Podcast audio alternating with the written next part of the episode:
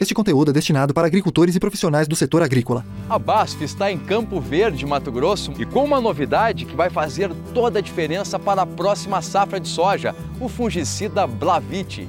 Ensaios que a gente conduz é, na propriedade mostram perdas de até 12, 13 sacos com a mancha-alvo. O Alexandre comprovou na prática a eficiência do Blavite contra a mancha-alvo e também a ferrugem asiática ele me garante com que eu consiga ter o máximo de potencial produtivo para aquilo que a gente investiu em adubação, em nutrição, em genética e me sinto plenamente seguro com relação ao resultado que vou obter e inclusive a recomendar para outros produtores. Com uma barreira dupla contra os fungos, ele reúne em uma só ferramenta uma composição inovadora. Ele esse ano é o carro-chefe de toda a minha produção. Blavite, conveniência é se preocupar menos e produzir mais. BASF. We create chemistry.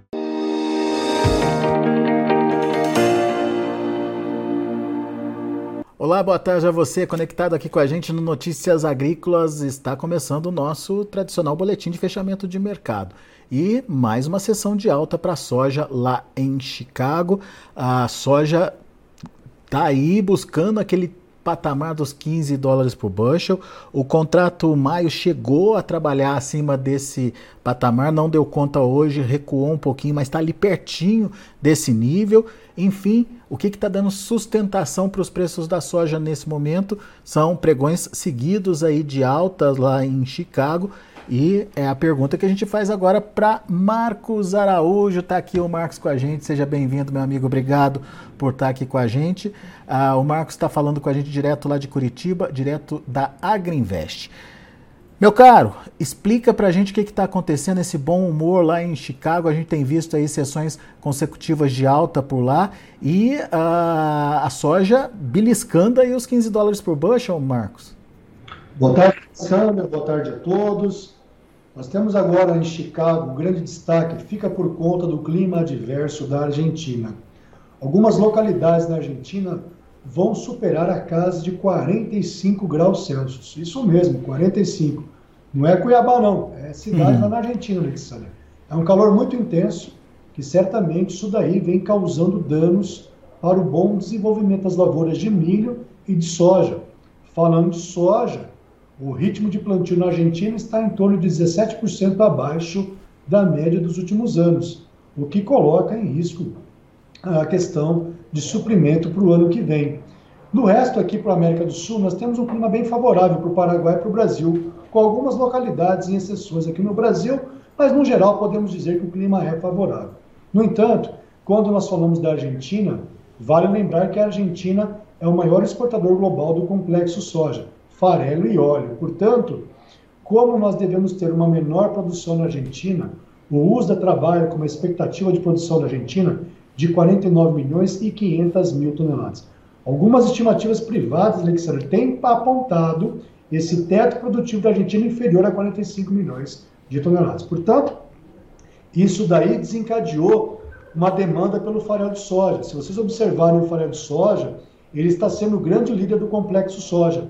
Hoje o farelo de soja teve uma alta né, de 1,6% no vencimento de janeiro. Isso fez com que subisse a soja em grão. O óleo de soja ele vem sofrendo uma, ele teve uma alta mais leve hoje, de apenas 0,7%. O farelo de soja está sendo penalizado devido à influência do petróleo. O petróleo tem trabalhado uma grande volatilidade. Essa semana aí teve dias que ele caiu mais de 4%, em dois dias uma queda acumulada de 7%. Tá? Então, o óleo de soja está sendo penalizado com esse efeito negativo do petróleo. Hoje, o petróleo tem caído mais 1% lá na Bolsa de Nova York. Então, o óleo do farelo de soja é o grande elo forte. Você também tem outro fator importante para o mercado, são a China está mais ativa no mercado, Alexander. Os traders apontam que até ontem a China negociou no mercado cerca de 18 navios de soja, mais do que toda semana passada. Também dados da semana passada, você teve uma estimativa de processamento de soja na China em torno de 2 milhões de toneladas, um ritmo bem maior que nas últimas semanas.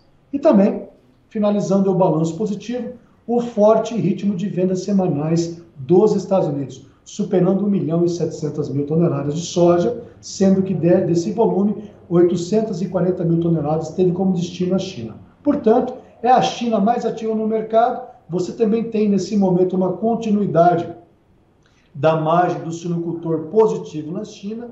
Até recentemente, alguns dias atrás, essa margem do suinocultor estava positiva em torno de 100 dólares por animal abatido. Alexander agora está girando em torno de 90 dólares. Mas é um número bem positivo que dá sustentação aí para a soja. Muito bem, você citou vários fatores aí, eu queria voltar na questão do clima na Argentina. É, é, já pelas suas contas, Marcos, ou pela sua experiência, já tem impacto na produção por lá, então? Essa revisão que você trouxe para a gente pode aparecer amanhã no relatório do USDA? Olha, Alexandre, normalmente o USDA tem um comportamento mais conservador nesse relatório de dezembro, assim como mesmo a Conab. Hoje de manhã nós tivemos a Conab também, né? Vale a pena nós citarmos. A Conab trouxe uma redução na produção brasileira de soja de apenas 61 mil toneladas, Alexandre, de 153,53 para 153,47. Ou seja, diminuiu a nossa produtividade em apenas 15 quilos por hectare, sendo que trouxe um aumento na área plantada em relação ao mês passado de 166 mil hectares. Seria uma área recorde no Brasil de 43 milhões e 400 mil hectares. Portanto, o clima ainda no Brasil não está é, decidido para que a gente consiga é, ter essa certeza desse teto produtivo de 153 milhões de toneladas. Também a Biov trouxe esse número hoje. Eu, particularmente, acho que é um número muito otimista. Isso porque, se você pegar esse teto produtivo e dividir pela área, nós teríamos uma produtividade média nacional em torno de 3.520 quilos por hectare, média nacional. Você tem hoje, esse ano, de, devido aos altos custos de produção, um aumento aí superior a 30%, 40% na safra esse ano, você teve vários produtores que reduziram a tecnologia empregada no caso de fertilizantes e uhum. insumos. Portanto, qualquer diversidade climática pode acentuar uma redução da nossa produtividade, consequentemente a produção. Eu ficaria mais conservador, acho que nós trabalhamos com um teto produtivo aqui na Greenvest de 150,2 milhões de toneladas, Alexandre. Muito bem, Marcos. Uh, mas, enfim, o que, o, o, o que a gente precisa entender é se, mesmo com essa produção acima de 150 milhões de toneladas, vai ser possível substituir uma perda de produção da Argentina, se caso ela se concretize? O mercado entende isso? Olha, Alexandre, se nós pegarmos na safra passada o Brasil com 127, essa temporada agora a gente colheu 21, 22 para 150 o ano que vem, são 23 milhões de toneladas a mais que o Brasil colheria. Com certeza superaria essa quebra da Argentina. Os últimos dados do USDA, tá ok? Mantendo a Argentina em, 140, é, em 49 milhões, o Brasil a 152, 1 milhão e meio abaixo da Conab, nós teríamos a produção mundial em 390 e o consumo a 380. Ou seja, esse colchão de excesso da produção no mundo, até dados de novembro, está em 10 milhões de toneladas. Portanto, se a Argentina de 49 cair para uns 44, 45, são 5 milhões a menos. Ou seja, enxugaria já esse excedente da oferta, da produção, em 5 milhões. Se o Brasil de 152 vir para 150, já diminui mais 2 milhões, totalizando 7 milhões esse excedente da produção, ao invés de 10 milhões, queria para 3, tá ok? Então você vê, portanto, claramente que a oferta ainda não está garantida para 2023, uhum. tá ok? É. E lembrando que logo mais, a partir de fevereiro, entra em cena novamente, Alexander, toda a questão de briga por área nos Estados Unidos. Quem vai ganhar mais corpo? O milho ou a soja? Recentemente, com essa alta mais, mais forte da soja, né? porque o trigo e o milho na Bolsa de Chicago, como tem concorrido com os cereais da Ucrânia e da Rússia, tem apanhado, tem perdido espaço. Tanto é que você vê o ritmo de venda semanal do milho nos Estados Unidos está bem baixo. Provavelmente o USDA deva reduzir os dados de demanda nos Estados Unidos. Portanto, nesse momento agora, a soja tem ganho na rentabilidade de 2023 em relação ao milho.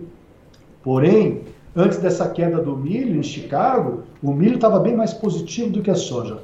Logo mais, nós vamos entrar em cena, portanto, essa briga diária. Lembrando, os Estados Unidos já liquidou a sua colheita da, da safra 2022. Historicamente, a, a, a sazonalidade de baixa de safra já acabou nos Estados Unidos, agora a gente vai viver todo o prêmio climático aqui da América do Sul com esse laninha que tende a ficar ainda em cena até janeiro de 2023. Portanto, eu acho que o mercado ainda tem condições de trabalhar com, com, com maiores altos, mas, claro, hoje, esse nível de preço de 15 dólares o bushel, nós temos que avaliar friamente que esse é um nível de preço elevado historicamente na soja. Pois é. Apesar que os custos de produção saltaram para essa temporada, mas 15 dólares o bushel, nós já vimos que isso aí tem machucado muito a demanda. Vários consumidores de menor renda ao redor do mundo têm sofrido bastante com essa inflação de alimentos. Alguns países aí tiveram problema nas suas, nas suas balanças de pagamento, navios ficaram afloat três, quatro meses por falta de crédito, de dinheiro, de dólar, para liberar as cartas de crédito. Então, esse é um ponto que me preocupa. Você tem várias, várias regiões do mundo, da própria ONU, sinalizando para que os países não aumentem muito a taxa de juros, para que não, não penalize mais os consumidores de baixa renda. Por exemplo, o Quênia, na África, Alexander, ah, o gasto familiar, em torno de 55% da renda familiar é gasto com alimentos, enquanto que o, um americano ou uma família do Reino Unido, o gasto com alimentos gira em torno de 9%. Então você vê que essa disparada do preço machuca muito a população de baixa renda. Para o sojicultor brasileiro, Alexander, nós gostamos muito da estratégia de comprar uma put, um seguro de baixa em Chicago, de 14 dólares o bushel para vencimento maio, gastando aí 28 centavos de dólar por bushel, isso equivale a 62 centavos de dólar por saco, portanto, o sojicultor brasileiro teria um preço mínimo do bushel da soja até maio de 14 dólares, pagando esse prêmio no lote da compra de 62 centavos de dólar por bushel. Quer dizer, é, o que for para baixo aí desses 14 dólares, ele é reembolsado.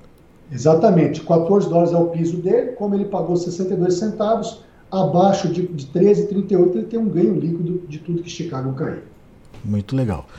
Agora, ô Marcos, vamos ver o outro lado, a questão da demanda. Você falou também da China ativa aí no mercado. É, até que ponto a gente pode contar com isso daqui para frente?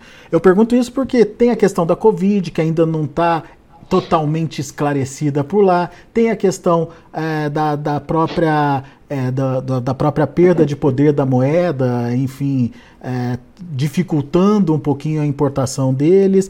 É, dá para contar que a China realmente está de volta, Marcos? Essa é, essa é a pergunta que vale alguns milhões. Se você pegar a projeção do USDA para a importação da China na temporada 22-23, está em 98 milhões de toneladas. Marcos, dá para alcançar até um pouco mais? Dá, desde que a margem da suinocultura permaneça positiva que eles continuem produzindo super suínos lá em torno de 140, 150 quilos por animal, o que requer mais consumo de farelo de soja, consequentemente mais soja. Claro, você tem essa questão também, Alexander, essa política do Covid zero, que está tendo agora os relaxamentos, a população já ficou pé da vida lá com o Xi Jinping, então isso daí é, derruba qualquer governo.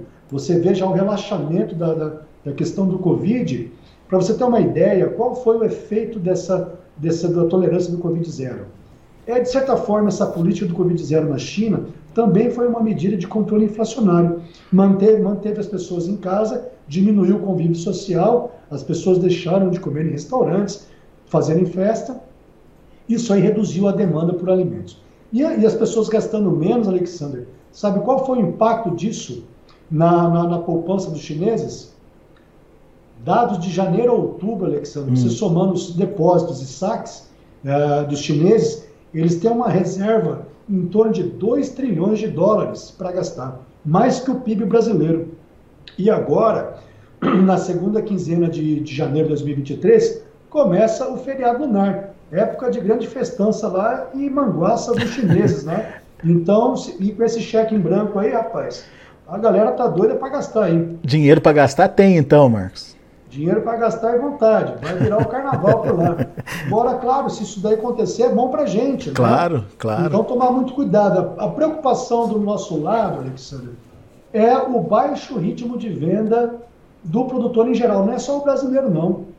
O Brasil com 20%, o Paraguai com uns 25%, os argentinos bem menos, em função de toda essa quebra de safra que houve com eles, com a minha. Também o Paraguai sofreu barbaridade na safra passada. Então, essa, essa baixo ritmo de venda do sojicultor da América do Sul em geral me preocupa, porque chegando em fevereiro, março, no grosso da colheita, o pessoal precisar vender, a China já está estendendo seu programa de compra e aí a liquidez deve cair do, do mercado de soja, a liquidez da soja deve diminuir, o que se o produtor precisar fazer caixa, pode comprimir ainda mais, principalmente os preços no Brasil, em função da queda dos prêmios, com esse excesso de oferta no Brasil, e, novamente, o dólar, que esse ano é um cenário muito perigoso, esse dólar, a exemplo da eleição 2002-2003, quando Lula ganhou o seu primeiro mandato, porque os dados da economia brasileira são muito positivos, tirando a caca que o governo pode fazer, a medida populista. O que pode estragar o, o Brasil é Brasília. Porque se essas medidas populistas, essa irresponsabilidade de furar tetos de gasto, isso daí pode trazer o dólar novamente para cima. Mas se isso não acontecer é, e, a gente tiver isso daí, os dados do Brasil são positivos para o fortalecimento do real. Só confirmando em que percentual que está a comercialização da safra nova, Marcos? no, no Brasil, Brasil, em torno de 21% os nossos números. 21? É. é tá, tá atrasado então em relação é atrasado, a é. Tá. Muito bom. É, Ok, então a gente tem cenários aí possíveis que permitem uma continuidade da alta em Chicago, mas você acredita que os 15 dólares ali é um, é um nível talvez limitante. Agora, o Marcos, chegou a pergunta aqui do Michael Pablo. Ele ouviu você falando da put e ele quer entender, Marcos, por gentileza, com essa compra de put, eu não preciso vender o físico, seria isso? E caso eu queira vender o físico, qual seria a estratégia em bolsa? Michael, você fala de qual cidade? Enquanto ele responde aí, vamos lá, Alexander. Aí você me fala de qual cidade que é. uhum. é. Quando um produtor rural compra uma put, imagine eu, Marcos, sou o produtor. Vamos lá, eu comprei essa put na Bolsa de Chicago, eu fiz o meu cadastro aqui na Greenvest, numa corretora vinculada à Bolsa de Chicago. Eu vou pegar esse dinheiro, vou mandar para minha subconta lá na minha conta da Bolsa de Chicago, eu vou pagar esse prêmio no ato da conta. 62 centavos de dólar por bushel. Imagine que chegou lá em fevereiro, o bushel da soja caiu para 12 dólares o bushel. Eu estou aqui no Paraná eu vou vender minha soja para minha cooperativa. Por exemplo, a Castrolanda aqui em Ponta Grossa. Eu vou chegar na Castrolanda, vou vender a soja pelo preço do dia. A conta da Castrolanda vai ser o quê? Chicago, a 12 dólares o bushel, mais o prêmio vezes o dólar, menos o frete de Paranaguá a Ponta Grossa, me paga o preço da soja. Vamos só, nós estamos falando só de Chicago, só do bushel. Como eu tenho uma put, que o nível de preço é 14, Alexander, e nesse meu exemplo o bushel caiu para 12, portanto de 14 para 12, Lá na Bolsa de Chicago, eu vou faturar 2 dólares por bushel. Deixa eu pegar a calculadora aqui. Ô Marcos, só, só reforçando, ele está lá em Rio Verde, Goiás. Rio Verde, Goiás. Bacana. Então vamos lá. Ele está lá em Rio Verde, Goiás. Vamos fazer o um merchandising para o seu Evaristo, lá do, do grupo Cereal. Ele está lá em Rio Verde. Ele está protegendo um nível de preço de 14 dólares o bushel. Paga, vai lá na Bolsa de Chicago, compra essa put de 14 dólares o bushel. Ele precisa falar para a cooperativa, comigo, Grupo Cereal, outros compradores locais? Ah, não, de forma alguma. Ele comprou essa put de 14 dólares o bushel. Nesse meu exemplo, chegou lá em fevereiro, o bushel caiu para 12, portanto, ele vai vender a soja para comigo, para o Grupo Cereal, lá em Rio Verde para os compradores, o preço do mercado na formação do preço da soja será um bushel de 12 dólares. Perfeito. Ele vai vender a soja para quem ele sempre vende lá em Rio Verde Oeste. Não vai mudar nada a rotina dele entrega soja equivalente a um bushel de 12 dólares. Pois bem, só que lá em Chicago, Michael, né, Alexandre? Isso, Michael. Ele tem uma proteção, um seguro de preço de 14 dólares. Ele vai acionar esse seguro. Portanto, de 14 para 12 dólares o bushel, ele vai faturar 2 dólares por bushel. Como ele pagou 28 centavos de dólar por bushel, ele vai ter um ganho líquido de 1 dólar e 72 por saca lá na Bolsa de Chicago. Ele vai realizar esse lucro, vai ter esse dinheiro na conta dele em Chicago. Ô Marcos, eu quero trazer esse dinheiro de volta para o Brasil. Perfeito, Michael. No teu cadastro aqui conosco, esse dinheiro vai ser de Chicago, vai entrar na tua conta, por exemplo, Banco do Brasil, na agência tua do Rio Verde. O gerente da tua agência vai te ligar e falar, Michael, tem aqui o equivalente a 1 dólar e 72 por bushel que você veio lá da Bolsa de Chicago por conta. Beleza, 1 dólar e 72 vezes 2,2046, que é o fator de conversão de bushel para saca de soja, portanto, o Michael vai ter 3 dólares e 79 por saca aí na agência do Banco do Brasil. Vai converter pelo dólar PEPAX do dia, por exemplo, um dólar de 5,22 hoje, ele vai ter um crédito em torno da conta dele convertido em reais 19 dólares e 79 centavos.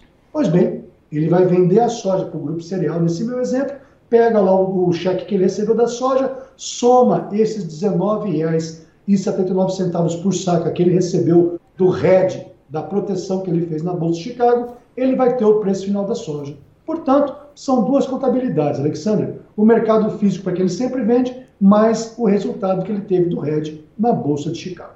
Como ele não é cidadão americano, ah, não vai ter impostos lá na Bolsa de Chicago para ele recolher, ele vai trazer para o Brasil esse dinheiro junto com o seu contador, entra na tua comercialização e aí você vai apurar os impostos, se houver, para recolher no final do teu calendário fiscal aí.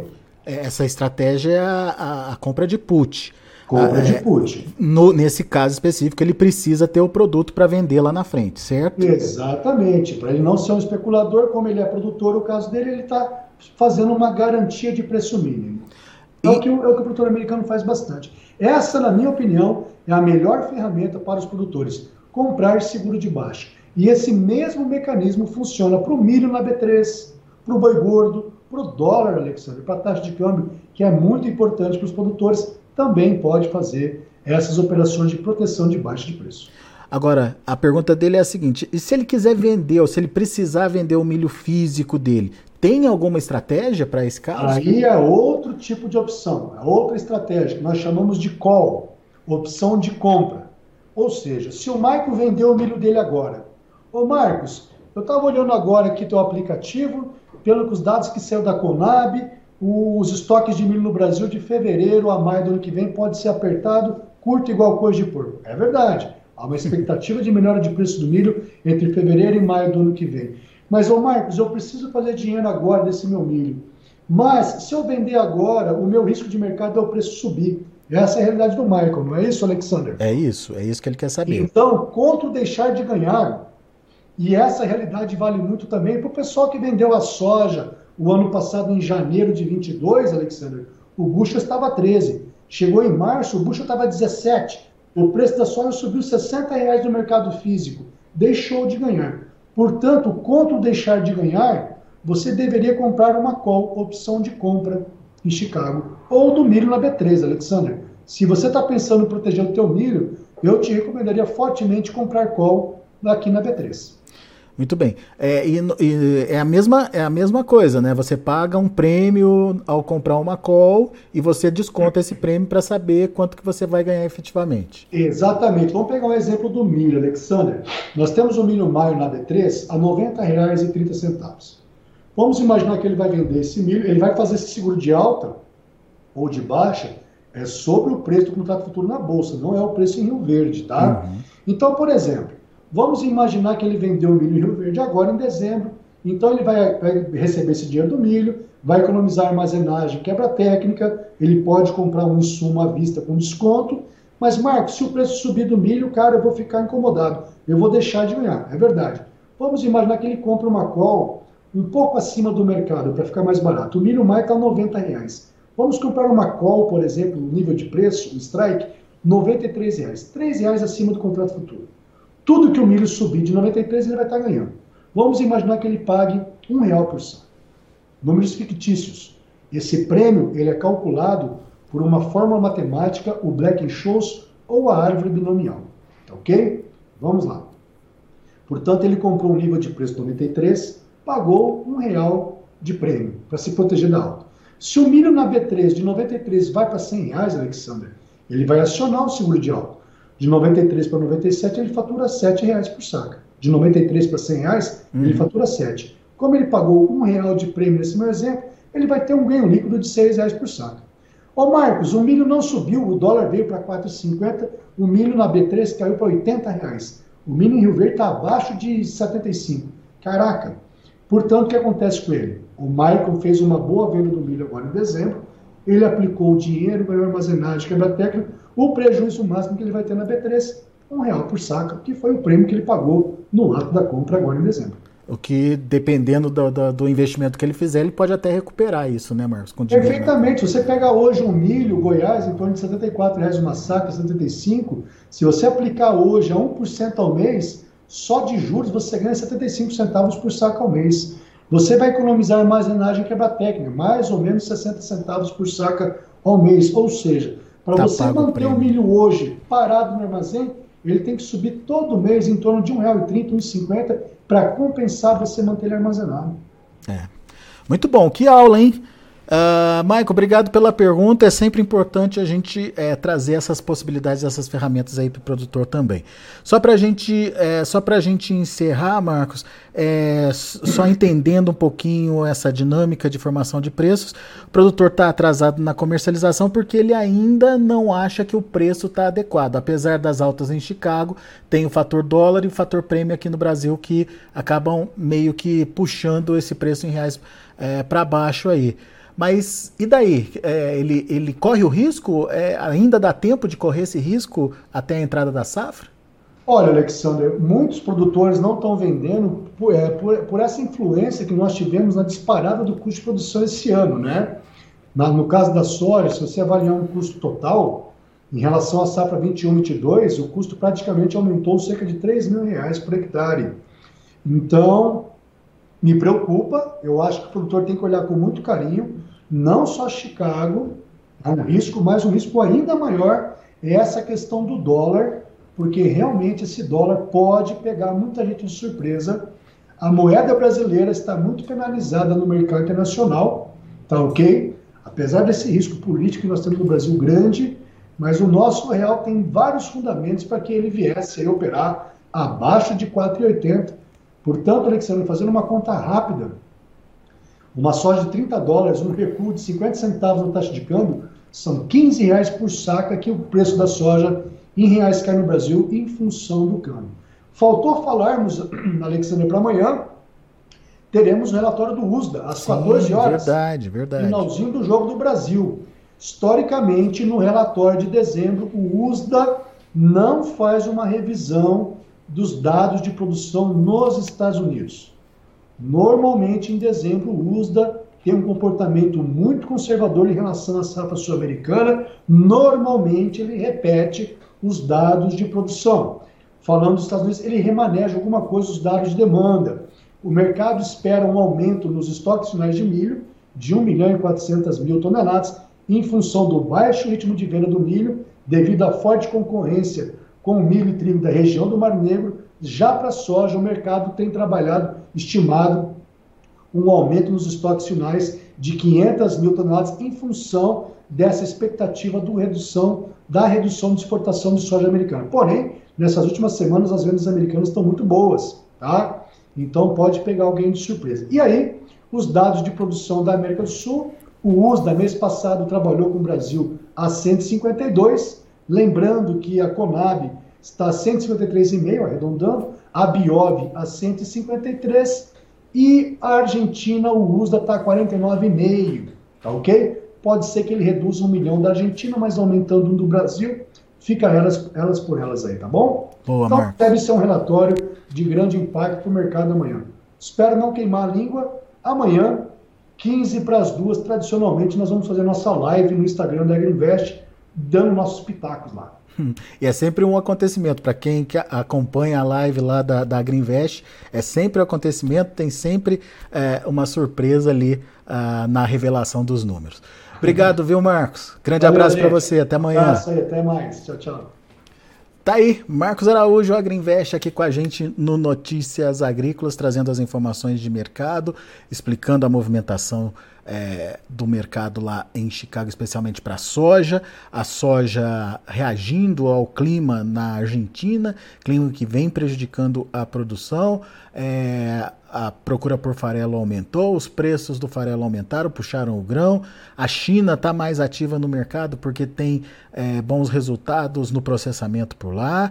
É, enfim, é um momento é, de consolidação de alta nos preços com o mercado buscando os 15 dólares por bushel. Mas o Marcos lembrou que 15 dólares já começa a machucar o mercado, principalmente é, para os compradores que vêm sofrendo aí com a questão da inflação. Então, vamos prestar atenção para o que pode acontecer nos próximos dias, mas no curtíssimo prazo aí há uma tendência positiva ainda para a soja. Vamos aos preços, vamos ver como encerraram as negociações de olho na tela. Para janeiro, 14 dólares e 86 centos por bushel, 14 e 25 de alta. Para março, 14 dólares e 90 centos por bushel, 13 pontos de alta. Para maio, 14 dólares e 95 centos por bushel, 11,5 de elevação. E o julho, 14 dólares e 98 centos por bushel, 9 pontos mais 75 de alta. Esses são os números para a soja, a gente tem também para o milho. Dezembro, 6 dólares e 32 centos por bushel, alta de 4 pontos mais 25. Para março, 6 dólares e 42 centos por bushel, alta de 1,25. Maio, 6,44, subindo 1,5. E o julho, 6,40, alta de 1 pontinho. E tem também o trigo. Trigo fechou no vermelho, não deu conta de seguir aí soja e milho. Dezembro fechou com alta de 2 pontos mais 75, com queda, desculpa, de 2 pontos mais 75 a 7 dólares e 24 centos por bushel, o, mar, o março 7 dólares e 46 centos por bushel, 3,25 de queda, o maio 7,56, 3,5 de queda e o julho 7 dólares e 60 centos por bushel, 3,75 de baixa. São os números de hoje de fechamento do mercado lá na Bolsa de Chicago. A gente fica por aqui, lembrando que amanhã tem Jogo do Brasil, mas também tem relatório do USDA e você vai acompanhar todas as informações aqui no Notícias Agrícolas assim que o relatório estiver é, sendo divulgado. Continue com a gente, muito obrigado, até mais.